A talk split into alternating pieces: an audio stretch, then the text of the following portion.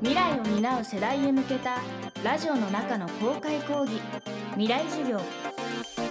今日の講師は。作家の立花明です。今週はバカとムチ人間この不都合な生き物について語ります。未来授業。この番組は暮らしをもっと楽しく快適に川口義賢がお送りします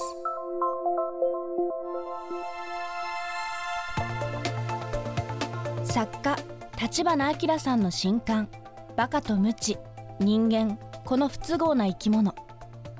この本で立花さんは言葉に出すことがはばかられがちなさまざまなテーマを脳科学や心理学などの科学的知見を駆使して解き明かし社会や人間の残酷すぎる真実を浮き彫りにしています。例えば日本も含む民主主義国家の選挙。一般的には選挙は国民の義務であり必ず投票へ行きましょうということが呼びかけられていますが立花さんはここに今の社会との大きなギャップがあると指摘しています。未来授業3時間目。テーマは民主主義は正しい結論を導かない。あの、まあ、民主主義の一番の問題はあの誰も真剣に考えてないってことですよね。でそれはあの選挙のことを考えてみれば分かると思うんですけども今こう私たちが生きていく中で一番重要なのはあの貴重なのはそれは時間ですよね。ででそれはあのイーロン・マスクはあの個人資産20兆円持ってますけれどもでも1日は24時間しかなくてそれはあの私たちと同じじゃないですか。でそう考えると実はあの最も貴重な資源は時間なんだっていう、まあ、そこであのタイパっていうタイムパフォーマンスって言葉が出てくるわけですけど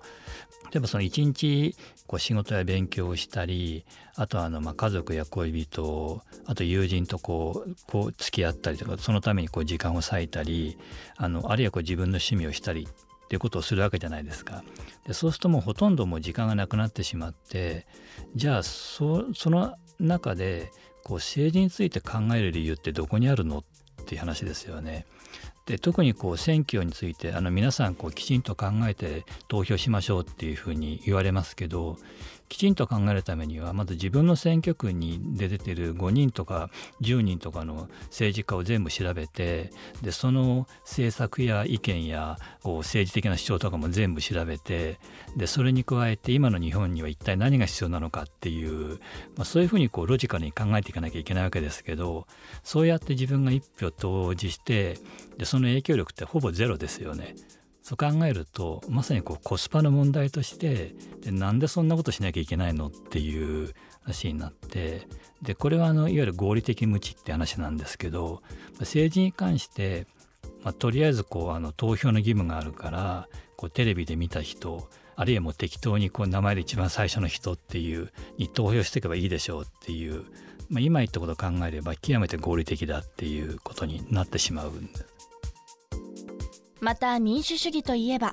誰もが平等に意見を言い対話することで物事を決めていくものですがこのシステムにも困ったところがあるようです。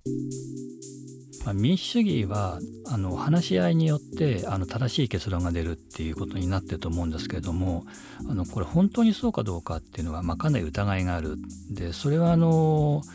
いわゆる平均効果って言われてるものがあるんですけれども例えばその大学生を対象にしたこう調査だと出来の悪い生徒ほどこう自分のテストの点数が良いっていうふうにこう誤解していて逆にこう出来のいい生徒はこう自分の能力をこう過小評価しているっていうことが分かってきてあの分かりやすい例だとこうコンピューターのモニターがあってで A さんはあの綺麗にくっきりと図形が見えている。で B さんはこうモザイクがかかっていてこうよくわからないっていう、まあ、そういうふうにした上でで2人で話し合ってどんな図形が見えたかをあの答えてくださいっていうふうにするとこう B さんはあの自分がちゃんと見えてないっていうつまり自分の能力が劣っているってことを認めたくないわけですよ。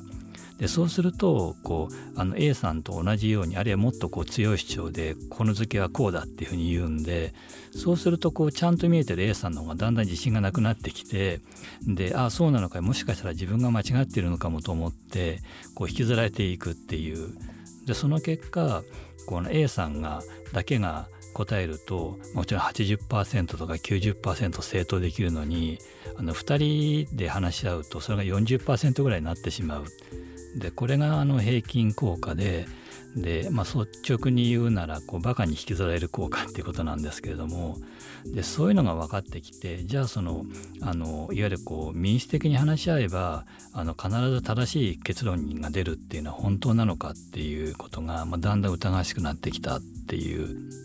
こうバカに引きずられる効果がある中でじゃあこう民主主義はどうすればいいのかっていう話なんですけれども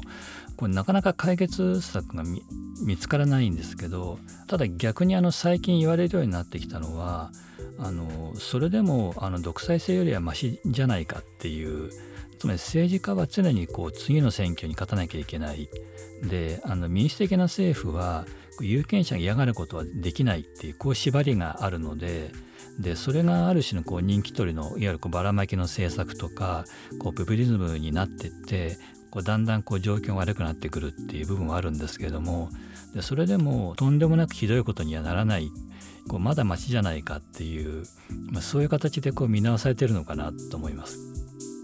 未来授業今週の講師は作家の立花明さん。今日のテーマは民主主義は正しい結論を導かないでした。